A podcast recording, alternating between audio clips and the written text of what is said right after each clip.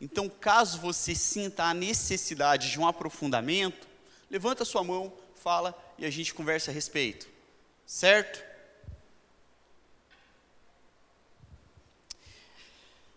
Muito bem. A pobreza no Brasil, ela é, antes de mais nada, um processo histórico. Como todos e todas sabem, nós fomos colonizados por portugueses, haviam indígenas em terras brasileiras e depois vieram os negros. Com o desenvolvimento do Brasil colônia, muitos dos negros escravizados foram forros e o que houve? Eles não tinham para onde ir. Em sua grande maioria, ocuparam espaços que foram chamados primeiramente de cortiços e posteriormente eles subiram os morros, formando aquilo que então hoje nós denominamos favelas. É importante dizer isso porque, embora o Stott trabalhe o tema da pobreza mundial, penso ser significativo situar a pobreza no contexto brasileiro, que é, de imediato, o mais próximo da nossa realidade. Os objetivos houveram uma, houve uma reunião, uma junção de líderes, várias junções de líderes, mas houve uma primeira junção de líderes mundiais que eles tinham como meta o desenvolvimento daqueles países chamados países de terceiro mundo. Então, na virada do milênio, esses líderes mundiais se reuniram e discutiram a respeito do que poderia ser feito acerca das questões relativas à pobreza mundial. E eles estabeleceram então oito metas, e eu quero chamar a sua atenção para elas. Primeira delas, acabar com a fome e a miséria. Ô Janderson, tira um pouquinho do volume para mim, por favor.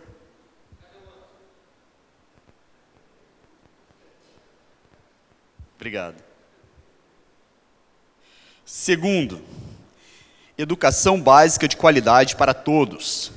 Em terceiro lugar, igualdade entre sexos e valorização da mulher. Número 4. Reduzir a mortalidade infantil.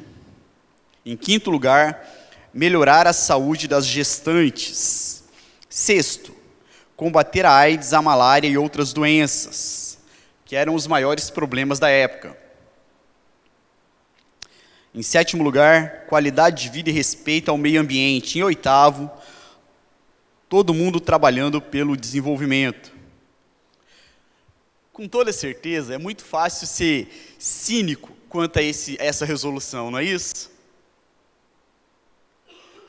Dezenas de promessas como essas já foram feitas e assinadas muitas outras vezes. Documentos com basicamente o mesmo conteúdo já foram ratificados muitas outras vezes.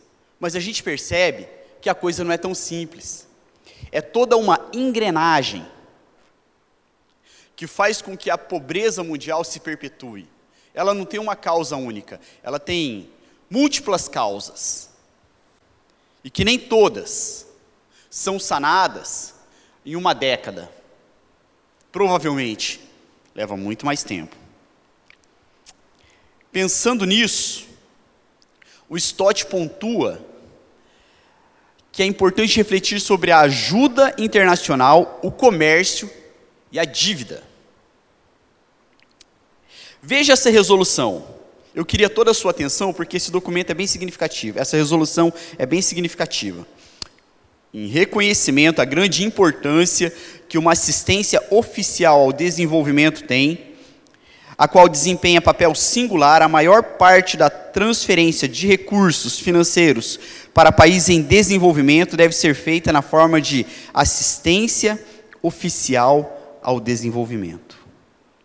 Cada país economicamente desenvolvido aumentará progressivamente a sua assistência oficial ao desenvolvimento para países em desenvolvimento e desempenhará seus melhores esforços para alcançar um valor líquido de 0,7% do produto nacional bruto, a preços de mercado do meio de, da década. Essa resolução ela foi reafirmada outras vezes em outros países, mas poucos países chegaram perto de cumpri-la.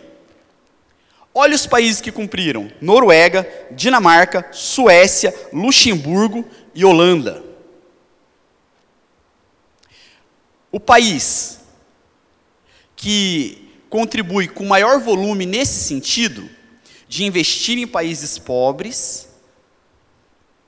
para que de alguma forma a pobreza mundial seja minimizada, é os Estados Unidos. Só que apesar de ser maior em volume, é menor em proporção. Pensando no comércio, o Stott diz que deve haver justiça no comércio internacional. E pensar que os países devem ter igualdade de oportunidade para comercializarem os seus principais produtos. Falando dessa forma, não parece uma coisa simples, mas utópica? Se você olha para o cenário mundial, é difícil pensar nessa proposta do Stott como sendo algo aplicável à realidade do mundo. O Stott vai dizer que a ajuda internacional para o desenvolvimento é importante, mas não é um fim em si mesmo. Né? O objetivo de ajudar deve ser preparar um país saudável e estável para que ele seja capaz de negociar em termos de igualdade com o restante do mundo. Em relação à dívida, ele já diz que ainda existem injustiças estruturais no mundo hoje, as quais perpetuam a pobreza global e as quais devem ser desafiadas, porque os países anteriormente chamados de terceiro-mundistas, eles têm uma dívida tão grande que, mesmo com aquela. Eu não lembro o termo que é utilizado para perdão de dívidas. Anistia? Mesmo com a anistia, que esses tempos atrás, acho que o ano passado, não é? O FMI liberou, para alguns países foram de 100 milhões, 100 bilhões. Mesmo assim, a, a dívida é impagável. E o Stott vai chamar a atenção para o fato de que é, parte dessa dívida se deve aos empréstimos realizados em massa nos anos 70, que foi quando os países ricos começaram a injetar capital nos países pobres. Não sem a visão do lucro, né? Não sem a visão de obter alguma forma de retorno. Agora, o Stott ele vai falar também do impacto da AIDS na pobreza. Por quê? Na época em que esse livro foi escrito e reeditado, esse era um problema enorme. Não que não seja hoje, mas naquela época era um problema muito grande. E ele fala que o, o aparecimento da AIDS, como por exemplo na Zâmbia, né, a expectativa de vida foi reduzida a 40 anos ou menos. E se a gente pensar na nossa realidade atual, nós não temos como problema apenas a AIDS. A AIDS está controlada, não está, Ana? Dá para viver como soro positivo e ter uma vida relativamente normal. Mas hoje nós temos problemas, por exemplo, com drogas, drogadição, não é? Epidemia mundial. Nos Estados Unidos, a cada quatro meses sai uma droga sintética nova, que são vendidas, comercializadas nas baladas. Né? O abuso de álcool, as chamadas drogas lícitas e, e pensando nisso, não no impacto da AIDS, mas no impacto de toda essa conjuntura maléfica, como a drogadição, o alcoolismo, a fragmentação familiar, a fome que continua em várias partes do mundo, inclusive no Brasil. Se você for para o Nordeste, você vai ver muita gente passando fome. Londrina, nós temos 72 bolsões de pobreza. Sabia disso? 72 bolsões de pobreza, 150 mil pessoas vivendo abaixo da linha da miséria. Nós não vemos, porque nós estamos na região chamada de privilegiada. Porque a pobreza em Londrina, ela é marginal. Ela rodeia a cidade. Onde eu moro, é, tem uns língua preta que fala que eu não moro no cincão, eu moro no cestão, né? É bem longe. Depois da onde, esse dia eu estava indo de Uber embora e o Uber falou assim: "Nossa, mas tem bairro para cá?" Eu falei: "Tem muito mais para lá." Tem vários bairros. Muitos outros bairros. De casas muito simples, de assentamento, de gente que mora na beira do rio. Então, a, a pobreza, a drogadição, a fragmentação familiar, são coisas que atingem todos nós, está perto da gente, não está longe. Não é isso? O Stott ele vai falar das possíveis respostas teológicas que nós podemos dar a essas situações. Então, a primeira delas é a compaixão. É, é entender que nós devemos nos compadecer, a nossa motivação para fazer dessa estrutura social opressora uma estrutura social onde as pessoas tenham dignidade, e eu quero chamar a sua atenção para essa palavra dignidade. Quando Jesus cura a mulher com fluxo de sangue, ele estava devolvendo a dignidade para ela. Essa mulher, ela poderia voltar a viver com seus, com seus filhos, não porque ela não tinha, né? Mas com a sua família, ela poderia frequentar novamente a sinagoga, ela poderia ser reinserida no contexto da cidade, porque ela vivia à margem. Então, a grande questão é dignidade. Jesus ele passava, se movia de íntima compaixão e devolvia a dignidade. Olhando para as escrituras e pensando no que o Stott falou, me parece que essa deve ser a nossa motivação, a minha e a sua. Sentirmos compaixão daquele e daquela que sofre. Mas se a compaixão é uma resposta é, teológica, o julgamento de Deus aos que agem moralmente também é. Porque o Stott fala assim: nós nos compadecemos daqueles que sofrem. Mas nós também pontuamos as causas do sofrimento por duas vias. Primeiro, pela via daquele que aflige, que oprime, que se beneficia do sofrimento. Mas nós também somos profetas em relação àqueles que sofrem e que estão sofrendo porque tomaram decisões erradas. Entende isso? Muitos estão sofrendo porque tomaram decisões erradas na vida. Na linguagem bíblica, pecaram contra o templo do espírito, contra os demais e estão sofrendo as consequências desses pecados. Então Stott fala assim: olha, a gente tem que se compadecer e ajudar. Tem que fazer alguma coisa para melhorar a qualidade de vida. Num nível holístico. Holístico no sentido integral, tá? No nível holístico. Mas a gente não pode esquecer de condenar aqueles que estão se beneficiando disso e que são opressores, e também de pontuar os pecados é, que essas pessoas que estão sofrendo cometeram.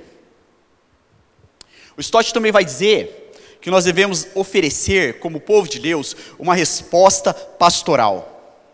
Mesmo que as pessoas que tenham AIDS e todos os outros é, vícios e problemas e doenças, enfim, que nós pontuamos aqui, é, como resultado das suas próprias ações, nós não devemos evitar essas pessoas e nós não devemos negligenciar essas pessoas. Eu sei que para nós isso é um desafio grande. Porque não é todo dia que, alguém aparece perto de você e fala assim: Ó, eu tenho AIDS, você pode me abraçar? por mais que a gente saiba que não se contrai a doença assim, existe um receio. Mas se aparece, eu tenho AIDS, você pode me abraçar? Eu sou soro positivo. Eu posso beber no mesmo copo de água com você? Pode. Não se transmite assim. Mas nós temos o receio. Então, a ajuda pastoral, por parte do povo de Deus, vai no sentido de cuidar, não negligenciar, mas estar apto a fazer como Jesus fez, entrar no mundo daquele que sofre e a partir da sua permanência no mundo daquele que sofre, fazer daquele mundo um lugar melhor. Depois nós temos também como opção que o Stott oferece, opção não, como uma ação que o Stott oferece, uma resposta educacional em todo mundo, onde grande parte da fragilidade social é resultado da ignorância, a gente precisa informar e educar. Você não pode mudar uma estrutura social, pode ser um núcleo familiar, isso já é considerado uma estrutura social. Você não pode mudar uma estrutura social mínima se você não informar e se você não formar. É necessário que as pessoas mudem os conceitos e a cosmovisão, a visão de mundo, para que elas possam então mudar de vida é igual aquele, aqueles casos que já foram noticiados várias vezes, né? De pessoas que ganham na Mega Sena, eram pobres, ganham na Mega Sena e depois voltam a ser pobres. A mentalidade não mudou. A cosmovisão não foi transformada. Tá vindo aqui, Bia. É, eu vejo dessa forma. E, é, nós vamos, é, nós que eu digo assim, a sociedade, ela vai, tenta ajudar essas pessoas na, na periferia, é, leva ajuda, leva, sei lá, doações e tal. Mas, na verdade, o que é, seria necessário fazer é mudar a visão do povo brasileiro. Ele é pobre porque ele se acha é, não sei se eu vou conseguir colocar o que eu penso aqui, mas é, ele se acha privilegiado de ser pobre. Ah, porque eu sou um coitadinho, porque eu não tenho nada, porque ah, eu necessito disso, eu necessito daquilo. A visão dele não é de conseguir alguma coisa, de alcançar alguma coisa. Então, eu, é, eu, eu penso e eu, eu tenho agido assim, mudar a visão de vida dessas pessoas, de como a vida deles pode ser muito melhor se eles saírem de, desse, desse pensamento pequenininho, dessa coisa, sabe? É muito pequeno isso. Então, a, a, a educação não é só no sentido educar, no sentido ah, é porque tem que ter escola. Não, é, é, é, mudar a mentalidade do povo brasileiro, tanto deles quanto nossa. Porque eu não ajudo uma pessoa levando um pacote de arroz lá uma vez no mês. É, eu penso que está tá correto, Bia. Eu penso que o correto, O ideal é gerar protagonismo. Onde a pessoa, socialmente, ela se torna autora da própria história. E ela se sente responsável pela condição dela. Ela deixa de ser alguém que terceiriza culpas. Ah, porque eu nasci numa família assim, eu nasci num país assim, e eu sou resultado disso. Tá, e o que, que você vai fazer com isso?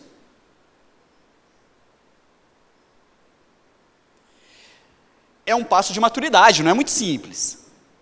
Né? E quando a gente fala, quando o Stott fala de formar e informar, ele não está falando dos saberes convencionais. Ele está falando da educação que liberta, e nem sempre é uma educação formal. Existem tribos no Sahel africano que provavelmente eles vão demorar muito para ter uma estrutura educacional como a gente tem. Não é a forma de saber que é valorizada naquela realidade. Mas existem outros saberes que também podem produzir empoderamento e promover a autonomia em relação às estruturas opressoras. Agora, a gente também não pode olhar, quando eu falo estruturas opressoras, dá a impressão que tem assim, o opressor e os oprimidos que são todos coitadinhos. O Stott não vai nesse caminho, por esse caminho. Ele fala que o sujeito é responsável sim pela condição dele. Se não autor, coautor. E que ele tem, que ter consciência disso.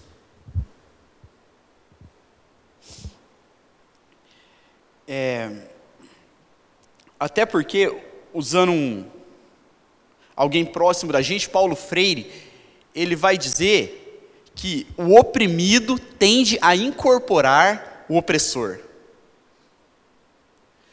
Vou te explicar de outra forma. Você tem um patrão muito chato. Muito chato. E você é o vice a vice.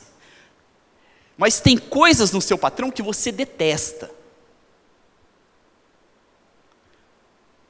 Seu patrão sai, você assume o lugar dele.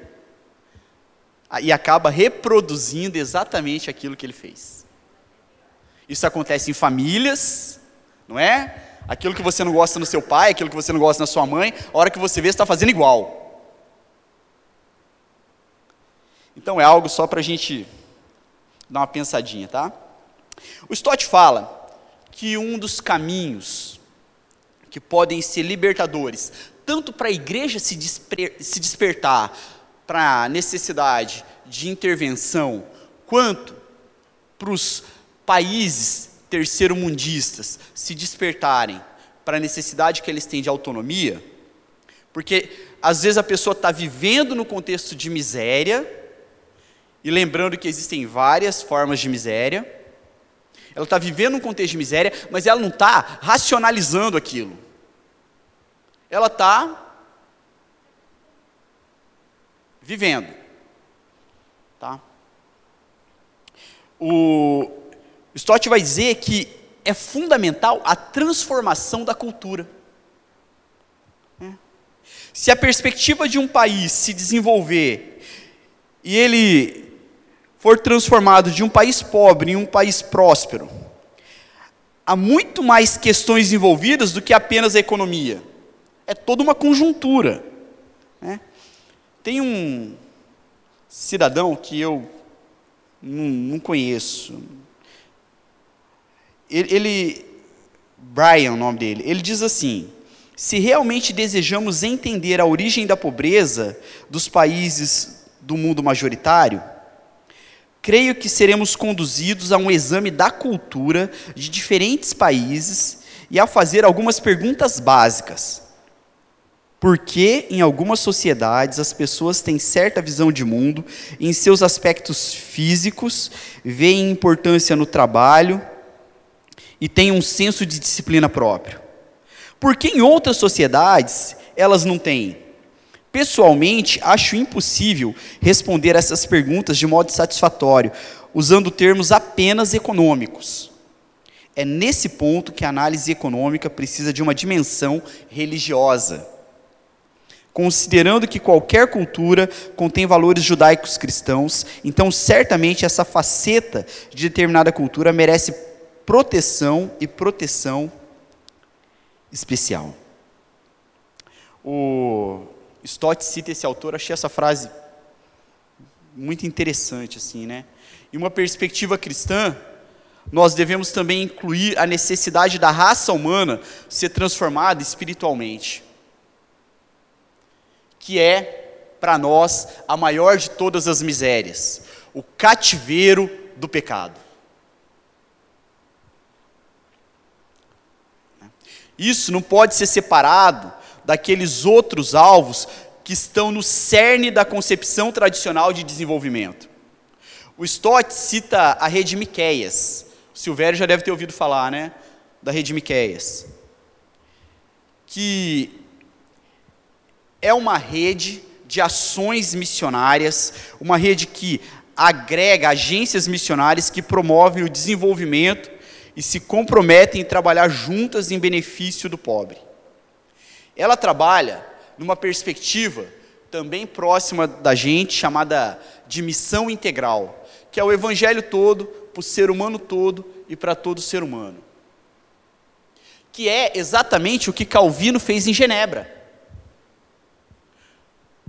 Quando a igreja protestante nasce lá nasce lá, não, nasceu na Alemanha, né? Mas Calvino é quem sistematiza aquele movimento que Lutero fez. Então, era crime jogar papel de bala no chão.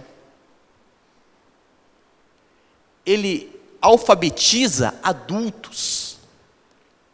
Começou com Calvino, Ana Célia, a ideia dos médicos irem até as residências atenderem os pacientes em Genebra fruto da tradição protestante. E eram, se tornou proibido os jogos de azar, porque empobrecia a população mais simples, gerava miséria.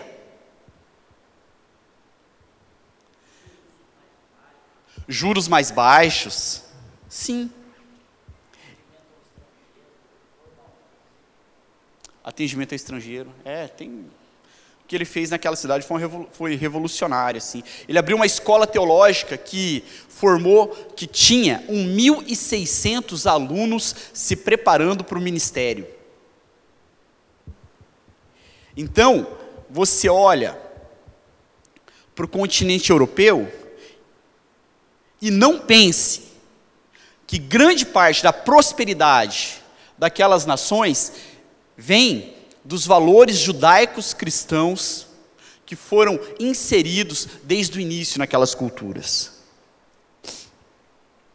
Dando sequência aqui, o Stott vai dizer também sobre o princípio da unidade. O que é o princípio da unidade? Como ele interfere nessa questão da pobreza, da miséria. Esse princípio diz que a Terra é única e que a raça humana também. O problema acontece quando se acredita que a Terra é única, mas o mundo não. É preciso ter consciência dessas duas verdades: do Senhor é a terra e tudo que nela existe, o mundo e os que nele habitam. Salmo 24, 1. Então, o mundo é um, e os seres humanos um. Esse é o princípio da unidade. E o princípio da igualdade. Então, vamos considerar esse segundo princípio. Segunda carta aos Coríntios 8, do 8 ao 15. Você não precisa abrir, mas eu queria a sua atenção. Diz assim: não lhes estou dando uma ordem, mas quero verificar a sinceridade do amor de vocês comparando com a dedicação dos outros. Pois vocês conhecem a graça de nosso Senhor Jesus Cristo, que sendo rico, se fez pobre por amor de vocês, para que por meio da sua pobreza vocês se tornassem ricos. Este é o meu conselho. Convém que vocês contribuam, já que desde o ano passado vocês foram os primeiros não somente a contribuir, mas também a propor esse plano. Agora, completem a obra, para que a forte disposição de realizá-la seja igualada pelo zelo em concluí-la, de acordo com os bens que vocês possuem. Porque se há prontidão, a contribuição é aceitável de acordo com aquilo que alguém tem, e não de acordo com o que não tem. Nosso desejo não é que os outros sejam aliviados enquanto vocês são sobrecarregados, mas que haja igualdade. No presente momento, a fartura de vocês suprirá a necessidade deles, para que, por sua vez, a fartura deles supra a necessidade de vocês. Então haverá igualdade. Como está escrito, quem tinha recolhido muito não teve demais, e não faltou a quem tinha recolhido pouco. Nesse contexto, Paulo está recolhendo as ofertas para as igrejas gentílicas, não é isso? Para as igrejas gregas. E o Stott, em seu livro, ele vai quase que fazendo um estudo minucioso, versículo a versículo, desse texto aqui. E a grande pergunta que ele estabelece é como a gente aplica isso na prática. Como se dá isso na prática? Mas põe essa pergunta no cabide aí que depois a gente vai voltar nela.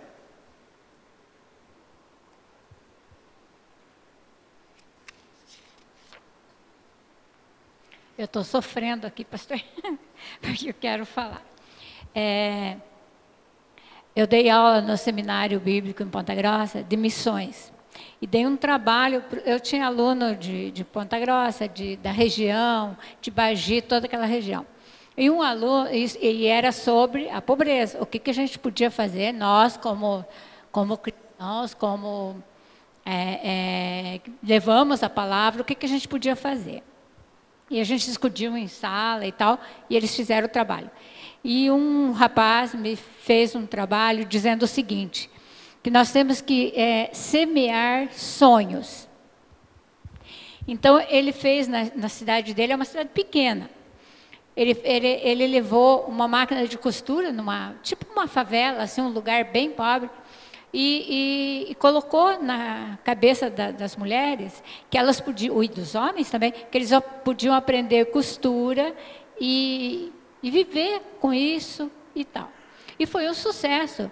E aí foi costura, foi crochê, foi não sei o quê, foi não sei o quê. E mudou a realidade desse, dessa comunidade. E é claro que ele levava a palavra, que ele falava, mas ele, o que, que ele fez? Ele plantou sonhos na cabeça dessas pessoas. E sonhando, será que eu posso? Será que eu consigo aprender a, a, a costurar? Será que eu consigo aprender a cozinhar? Será que eu... Então, é porque eles não têm esses sonhos. Eles acham que nada disso pra, vai chegar para eles. Então, eu, eu, eu, eu, vejo assim, e, e falou sobre a periferia, né, que vai para... Lógico, o inimigo, ele, aonde que ele vai trabalhar? Vai sempre nesses campos. Quando começa o progresso chegar num bairro, as pessoas, essas pessoas sofridas vão se afastando. Né? Então, eu, é, eu vejo assim que o trabalho nosso tinha que ser, além de levar a palavra, com certeza, sem dúvida nenhuma, levar sonhos, além de levar um 5 quilos de arroz, levar sonho para essas pessoas. Qual é o teu sonho? Ah, eu quero ser mecânico, eu quero, você vai conseguir, você consegue. Se você quiser, você. Será que eu consigo? Consegue. Então, é, é, é uma forma de fazer com que ela saia dessa ideia de coitadinho, de pobrezinho, de não tenho nada, de não sou nada, de, de que estão me oprimindo, porque na verdade ele mesmo está se colocando ali.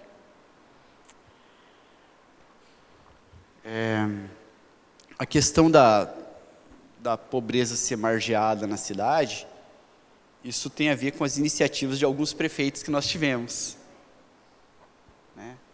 Alguém lembra aqui quando é, quando foi liberada a construção dos cinco conjuntos, para quem foi destinada as casas, qual que era o perfil das famílias? E agora o Minha Casa Minha Vida? 95% das pessoas do Minha Casa Minha Vida eram residentes das periferias, de outras margens da cidade, só que não tinham casa própria. Estão morando no Vista Bela. Gente, você passa lá, até os cachorros são folgados. Você está dirigindo assim, eles não saem da frente. Molecada fica brincando na rua, parece que você não está ali parado querendo passar. Eles continuam brincando. Aí você dá uma buzinadinha, ele olha para você, mostra o dedo e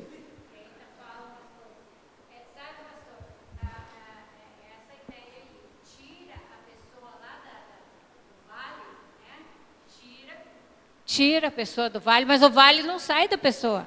Eu falo isso para minha junto, sogra, sabia? Vai junto. Então ela, ela, ela, ela, não foi trabalhada aqui, né? Deu a casa para ela, deu não sei o quê, deu não sei o quê, mas a cabeça dela é a mesma que ela morava lá na beira do rio e ela vai voltar para lá. Ela não vai conseguir Ô, Bia, ali. Eu falo que a minha sogra saiu do cincão, mas o cincão não saiu dela. Ela está morando na gleba, mas ela sente uma necessidade de uma calçada para varrer. Ela tem É isso aí. Mas esse é o de menos, né, pastor? Tem coisas mais mais sérias. Ela tem uma vontade de ficar com a mangueira na frente de casa lá, sabe?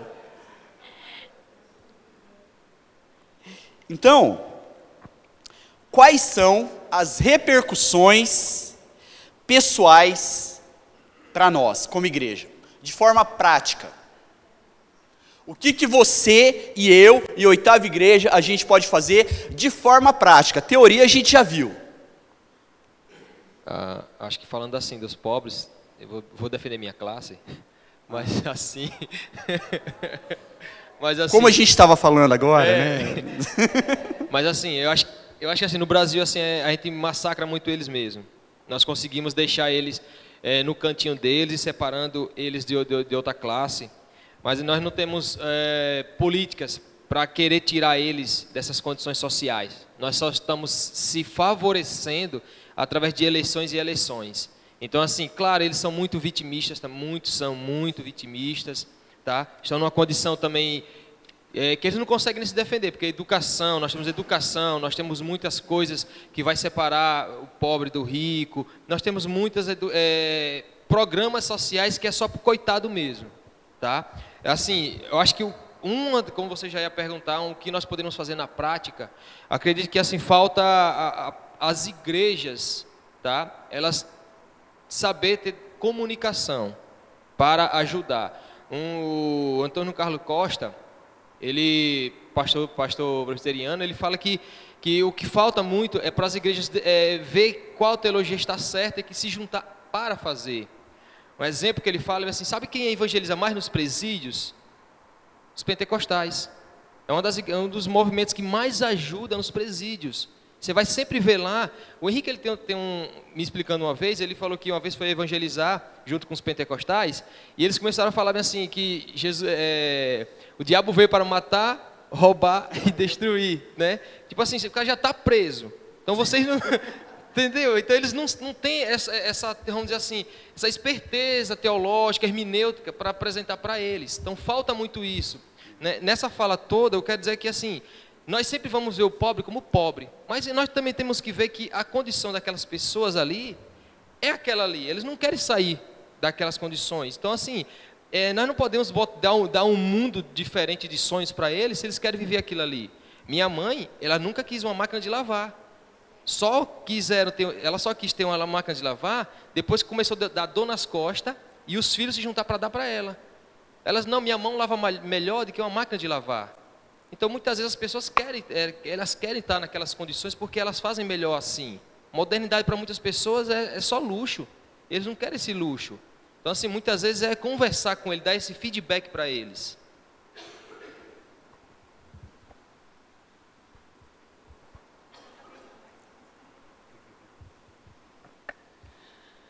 É, estava falando de política pode ser opressora, religião pode ser opressora também. E o que eu percebo é aquele chavão clichê da síndrome de Gabriela, né? Infelizmente, eu nasci assim, eu cresci assim, eu vou morrer assim.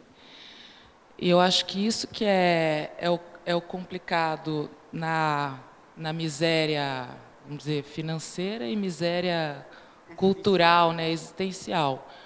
Porque, é, pelo menos aqui no Brasil, da minha percepção, é, esse julgo de que Deus quis assim, eu nasci para isso, então eu vou cumprir a vontade de Deus na minha vida. Se a vontade de Deus é para eu ser miserável, então por que, que eu vou querer uma é, melhorar de vida uma máquina de lavar roupa? Tal? Então eu acho que é o papel da igreja educar. é educar nesse sentido de que não é assim.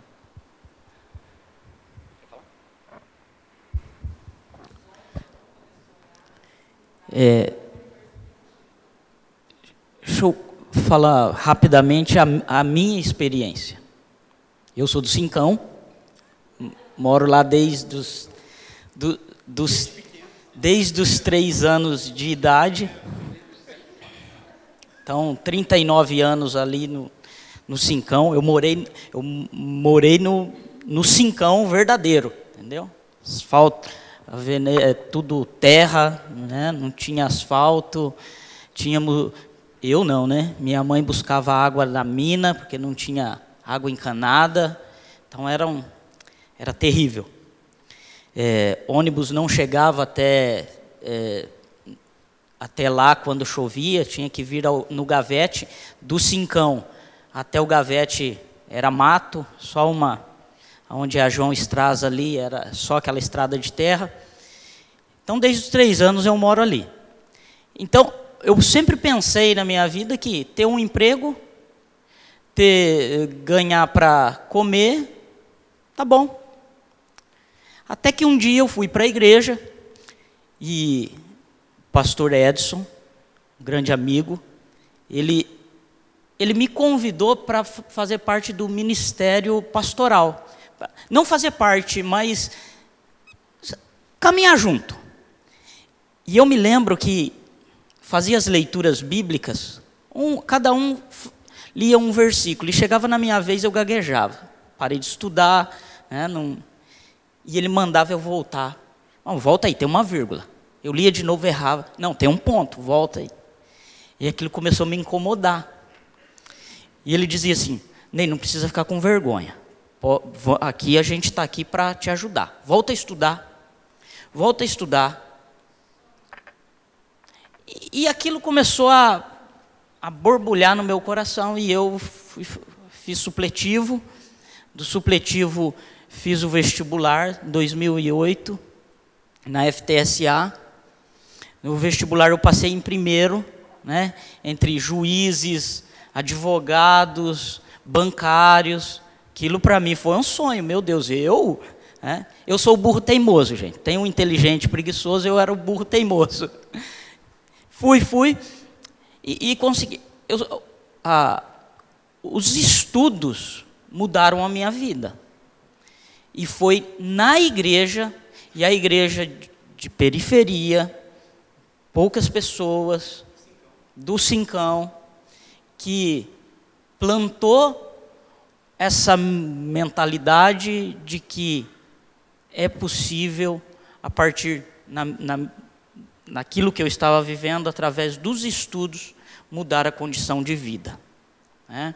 Então, é, essa é uma forma, através dos estudos, mudar essa, é, essa a, perspectiva de vida de alguém que vive na pobreza.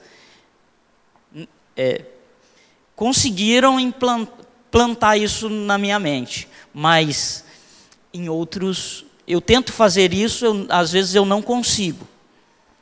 Outros não, não conseguem é, fazer isso e buscar nos estudos. Ou, então, outros vão no trabalho conseguir essas coisas. Então, há várias formas. No meu caso, foi os estudos que me deu uma perspectiva de vida melhor. Né? E hoje eu não estudo mais porque eu não tenho condições de pagar um mestrado, um doutorado, tal, porque eu tenho vontade. Entendeu? Então eu não tenho condições para isso, mas, porém é o que eu quero, porque os estudos mudaram a minha vida. Né?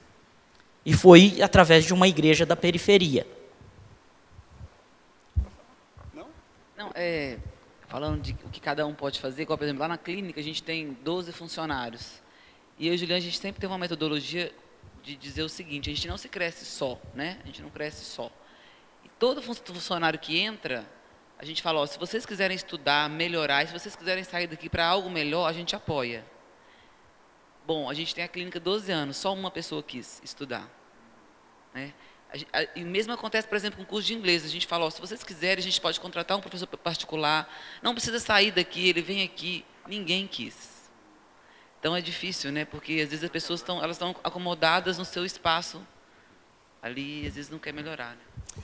Ana, vale a pena pelos que dão certo.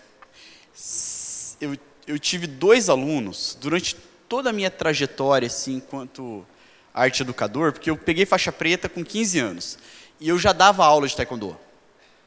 Dei aula no Marista, no Vagalume, na Escola Seta, e, e dei aula no Caíque do União da Vitória. Então, quando eu comecei o projeto lá na, na nossa congregação de taekwondo, eu tinha um aluno chamado William. A família toda do William é alcoólatra. A família toda dele. Os irmãos, adolescentes, jovens, todo, todo mundo alcoólatra. E o menino era um talento. Ele nasceu para aquilo. E ele fez 17 anos, eu falei, William, você já pode dar aula, você já tem graduação para isso. E aí ele parou. Ele nunca conseguiu se ver como um professor.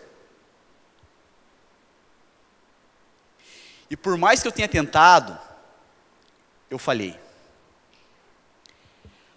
Por outro lado, agora eu tenho um outro aluno chamado Vinícius. Vinícius foi disputar o Campeonato Sul-Americano no Rio, com recursos do projeto. O presbitério ajuda. O Vinícius, com muito custo, terminou o segundo grau. Vai começar a educação física Amanhã ele começa a dar aula numa academia no Jardim Leonor. Que tem a ver, Bia, com geração de renda. Isso que você falou. Amanhã ele começa a dar aula numa academia do Leonor, que um amigo nosso abriu falou assim: Olha, tem alguém seu para dar aula lá? Eu falei: Eu tenho. E ele dá aula no projeto, lá na congregação, e ele recebe para dar aula no projeto. Porque o dinheiro que o presbitério investe na congregação é utilizado uma parte para pagar ele. E é com esse recurso que ele vai pagar. Com, já tá, antes da Academia do Leonor, já estava certo que era que com o dinheiro do projeto ele iria pagar a faculdade de educação física. Então vale a pena pelas que dão certo, né?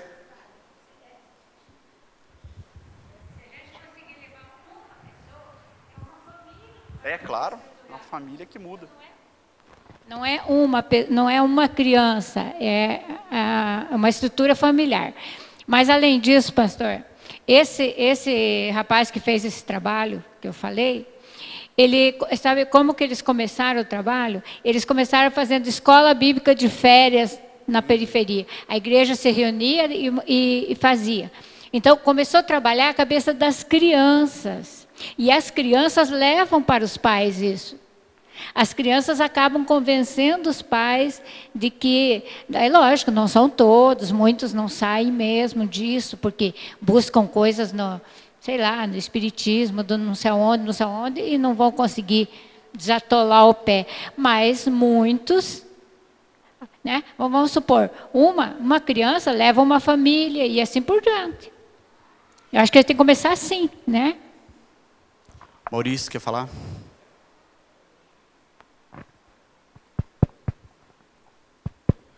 Olha, pessoal, eu acho que de tudo que ficou legal, pela experiência que cada um teve, e relatou aí o caso do Sidney, do próprio pastor com os alunos dele lá e tudo mais, é, eu acho que o que ficou é a questão da oportunidade. Sabe, as, as pessoas precisam exatamente disso. O Sidney colocou claramente, pastor Sidney. Né, ele vivia numa condição tal, e alguém, no caso o pastor Edson Filho, deu oportunidade para ele e tudo mais. Os seus alunos não fossem você, e a igreja possivelmente estariam na rua. Agora, o que as pessoas precisam realmente, gente, é de oportunidade. Sabe? Não tem essa conversa de, olha, as pessoas gostam mesmo é de esmola. As pessoas gostam mesmo é de, é de cesta básica. Isso não existe. Pode ser que haja uma exceção, uma, uma, uma, uma pessoa ou outra, mas na grande maioria não. As pessoas querem crescer. As pessoas querem progredir. Para isso, precisa ter oportunidade. Nas políticas públicas é a- mesma coisa. É, a pessoa tem uma casa minha vida, ele quer uma outra coisa, ele vai lutar na sequência por isso. A pessoa, a criança, o adolescente de rua, será que esse adolescente não quer um tênis melhor? Não, eu vou ficar com esse tênis a vida inteira, porque eu já nasci na rua, eu gosto de ficar. Não é assim, gente. Essa criança, esse jovem, esse adolescente, ele precisa de oportunidade. Né? Pela fala de cada um aqui, vocês, cada um aqui deu oportunidade, pessoas deram oportunidade para outras pessoas. É isso que a gente precisa. E quando eh, se coloca ali o que fazer, muitas, algumas pessoas colocaram aqui a questão da educação. É verdade, educação todos os países do mundo devem começar mesmo pela educação. Agora, depende da educação também. Né? Sejamos claros entre nós. Eu acho que o texto que o pastor leu é muito claro. Né? O 2 Coríntios 8 a 15. Né? Rapaz, aquilo ali é algo difícil. Nós temos que conversar com as pessoas sobre isso, com a sociedade sobre esse texto. Né? É, é, é, tá muito, mas muito claro ali. É incompatível esse texto com a situação que nós vivemos hoje de riqueza. E eu não estou falando de classe média. Estou falando de riqueza que está nesse texto. O texto se refere a quem é rico e deixa de ser rico. Isso é incompatível com o sistema que nós vivemos e com a sociedade brasileira e mundial que vive hoje. Né? Isso, pode, isso é educação. Colocando o dedo realmente na ferida. Olha, pessoal, do jeito que nós vivemos hoje no mundo, né, nenhum rico vai ser compatível com o que está escrito nesse texto. E repito aqui mais uma vez, nós não estamos falando de riqueza entre nós. Não é, o texto não está falando de nós aqui, está falando de outra riqueza que nós conhecemos. Possivelmente esse texto esteja falando de 1% da população brasileira que retém, mais de 50% do que retém, a maioria da população brasileira, é desse texto, esse texto está falando é deles. Né? É, dessa, é dessa riqueza que Jesus sempre abominou, sempre. Né? Não é da riqueza que nós conhecemos, na, inclusive na nossa igreja, que divide, que ajuda, não é disso. Está falando de outra riqueza. Ô Maurício, eu tenho duas observações. Que é aquela riqueza, inclusive, lá que ele fala também, do camelo e tudo mais. né? Então, só deixar claro que, para resumir, de que o que as pessoas precisam realmente é de oportunidade. Eu não acredito, isso pode ser que seja um ponto de vista meu, mas eu não acredito que aquela pessoa que está na pobreza, que está na miséria, ele pretende ficar o resto da vida. Não, ele pretende melhorar. Para isso, precisa ter oportunidade. Maurício, eu penso que algumas pessoas se acomodam na situação e elas se sentem, assim, entendo o que eu vou dizer, elas se sentem confortáveis com aquilo que talvez para nós geraria desconforto. Só-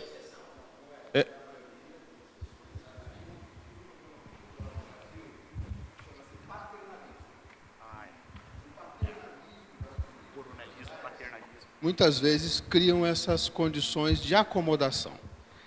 Por outro lado, o governo erra também, e isso tem até interesses políticos, no sentido de não criar novas oportunidades, é de manter essas condições paternalistas, porque tem interesses políticos nisso.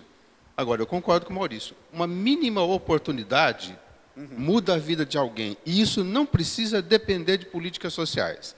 Não precisa depender de político, de governador, de presidente, de ninguém. Depende de mim, depende de você. Uma mínima coisa que a gente faz. Mínima. Nós precisamos perder essa ilusão de que o governo vai resolver tudo. Governo somos nós. O dinheiro do governo é nosso. Agora, a vontade e, e- e o princípio fundamental da vida, que é o amor pelo ser humano, que é o que o Cristo ensinou, está na gente. Se eu der uma caneta, um papel, um caderno, alguma coisa, a mínima oportunidade e fazer aquilo que a Bia falou, semear um sonho na cabeça de alguém, muda tudo. Não precisa depender de mais ninguém, nem da igreja, nem da igreja. É aí que entra a questão da educação, e era esse o, um outro apontamento. Que educação que eu estou falando? A educação emancipadora. Né? A educação que. Porque o que, que diz João 8,32? Conhecereis a verdade. E a verdade. A verdade liberta. Abre os olhos, não é? Só é, queria fazer um comentário também, que eu acho que a oportunidade ela é metade da, do contexto. A outra metade é a reação. A oportunidade ela é a ação, tem que haver a reação. Se a pessoa não quer, não importa qual oportunidade for, não vai acontecer. É. Então depende das duas partes. Né? Tem que ter ação e tem que ter a reação. E tem que ser oportunidade de verdade, né? que, que é o que o Silvério está falando. Não é uma falsa oportunidade de uma esmola alguma coisa, mas tem que ser algo é, que a pessoa se sinta motivada, incentivada, como o exemplo que o Ney trouxe da vida dele. Né? Ela tem que ter um incentivo externo, porque às vezes a pessoa está numa situação em que ela não se enxerga dependente, ela está presa àquela situação, aquele problema, ela não se enxerga, então tem que alguém de fora, e aí nos cabe é, ser parte disso. É, fazer com que a pessoa se enxergue naquela situação e se sinta motivada a sair de lá. Né? Então, porque a motivação tem que ser da pessoa, a motivação é de dentro para fora.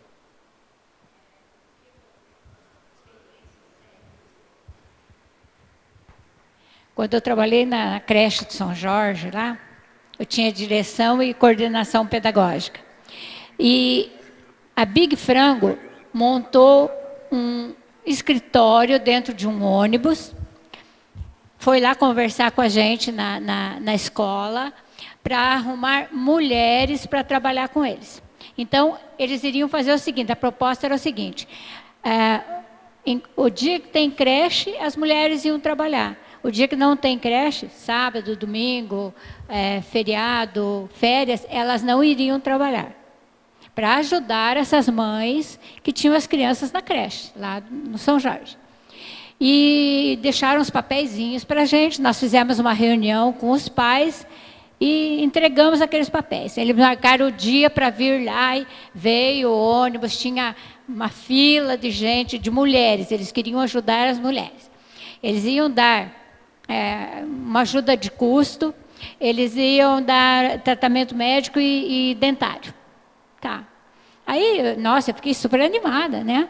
Eles abriram uma, uma sessão para essas mulheres, né? Um, um, um trabalho para elas.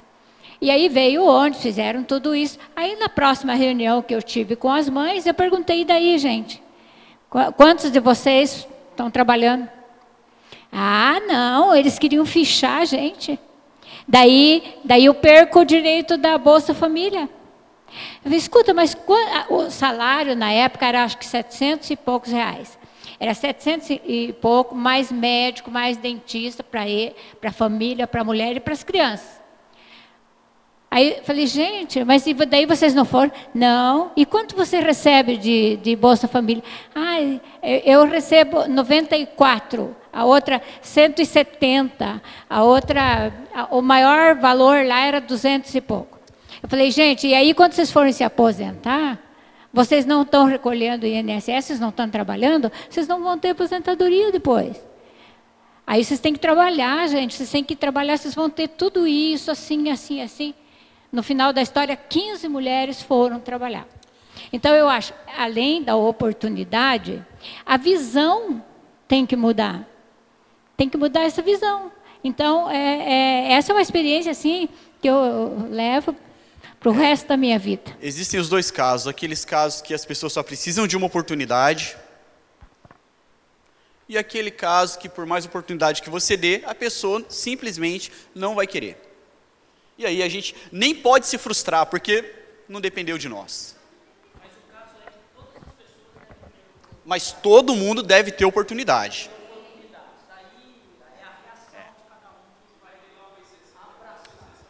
Exatamente. Eu lembro do meu tempo de estudante de ginásio. Quando eu estava na terceira série ginasial, eu reprovei. Chorei, chorei, chorei, chorei. Eu tinha uma amiga diretora da escola normal regional e do grupo. Ela falava para mim, Nilza, eu vou fazer o seguinte, não precisa ficar chorando, ficar desesperada. Olha para frente, olha para frente. E ela era uma verdadeira conselheira. Ela morava em frente de casa, toda tarde ela vinha em casa. A gente tinha uns bancos na frente, sentávamos ali à tarde e ela me aconselhando. Daí ela falou assim: não, você não vai ficar chorando mais. Fez um requerimento, me entregou em mãos, falou assim: vai lá na prefeitura e entrega para o prefeito. Eu já tinha a visão de ser professora desde os sete anos que eu vivia educando, dando, dando aula para as crianças, aula imaginária, que tinha a sala cheia. Quando tinha criança, eu estava ensinando. Daí foi uma. Então, a, é, a oportunidade é necessária a todos. Mas para mim foi a experiência grande, porque eu tinha perdido um ano de estudo. Tinha que fazer novamente aquela terceira série que foi a coisa, foi assim para mim, foi um castigo. Perder um ano de estudo na minha vida. E, a, e daí levei o requerimento para o prefeito, ele deu, não indeferiu, nomeou. Eu comecei a trabalhar com 17 anos. E já era moça, então era desagradável perder um ano de estudo, né? Então são oportunidades e visão. A gente tem que ter visão mesmo, não ficar parado. É a visão, ação, tudo mais. Gente, de forma prática, então, o que nós podemos fazer no nível pessoal? No nível pessoal, você pode colocar, por exemplo, a sua, a sua profissão à disposição de pessoas que não têm recursos. Às vezes eu vou conversar com a Ana, ela fala, ah, fulano de tal, estou fazendo terapia. Ah, é? É, daí eu descubro que ela está atendendo a pessoa e não está cobrando. Eu sei que tem outras pessoas aqui que fazem isso. Então, pensa na ferramenta que Deus te deu. Não é, Ana? Você no consultório quando fala com as suas clientes. Pensa na ferramenta que Deus te deu. É isso que você pode usar de imediato. Tá? Outra coisa. Deus te deu uma rede de relacionamentos. Trabalhe a partir dessa rede de relacionamentos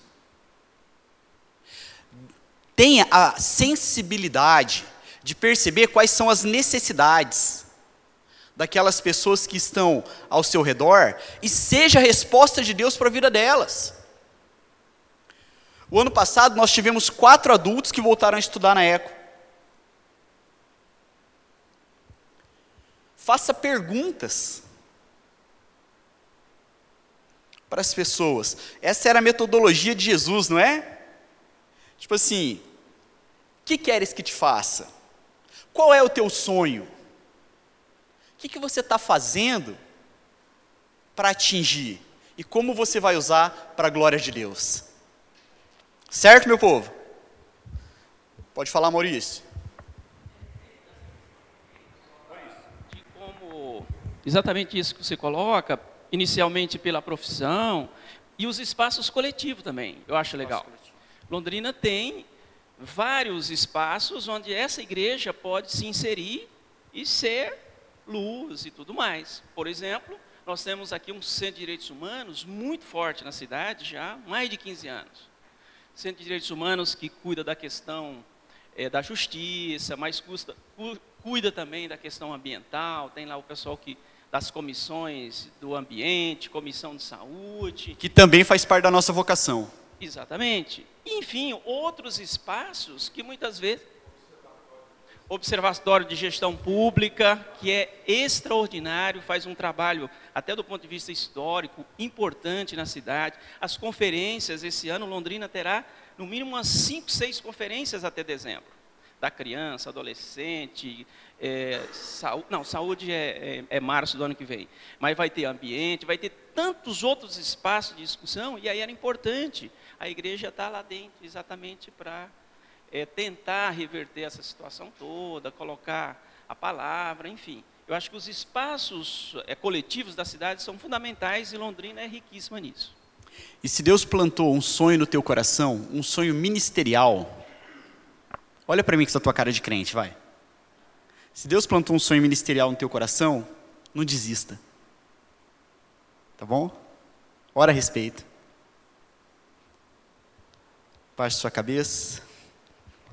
Deus Todo-Poderoso, somos gratos a Ti porque podemos refletir com base naquilo que um servo Teu, tão usado por Ti, redigiu e que bacana saber que nós podemos muito como povo Teu. Saber que o nosso coração precisa dessa compaixão, desse amor que conduz a uma ação e que nós podemos ser canais de transformação de vidas. Pai, faz a sua igreja sonhar com isso de novo. Faz a tua igreja amar a tua missão. Faz a tua igreja arregaçar as mangas e entender que isso tem a ver com o nosso chamado e vocação. Usa-nos, Senhor Deus prepara os meios, os recursos, abre as portas, nos conduz até as pessoas e conduz as pessoas até nós e que possamos fazer diferença. É a nossa oração em nome de Jesus. Amém. Amém. Que Deus os abençoe.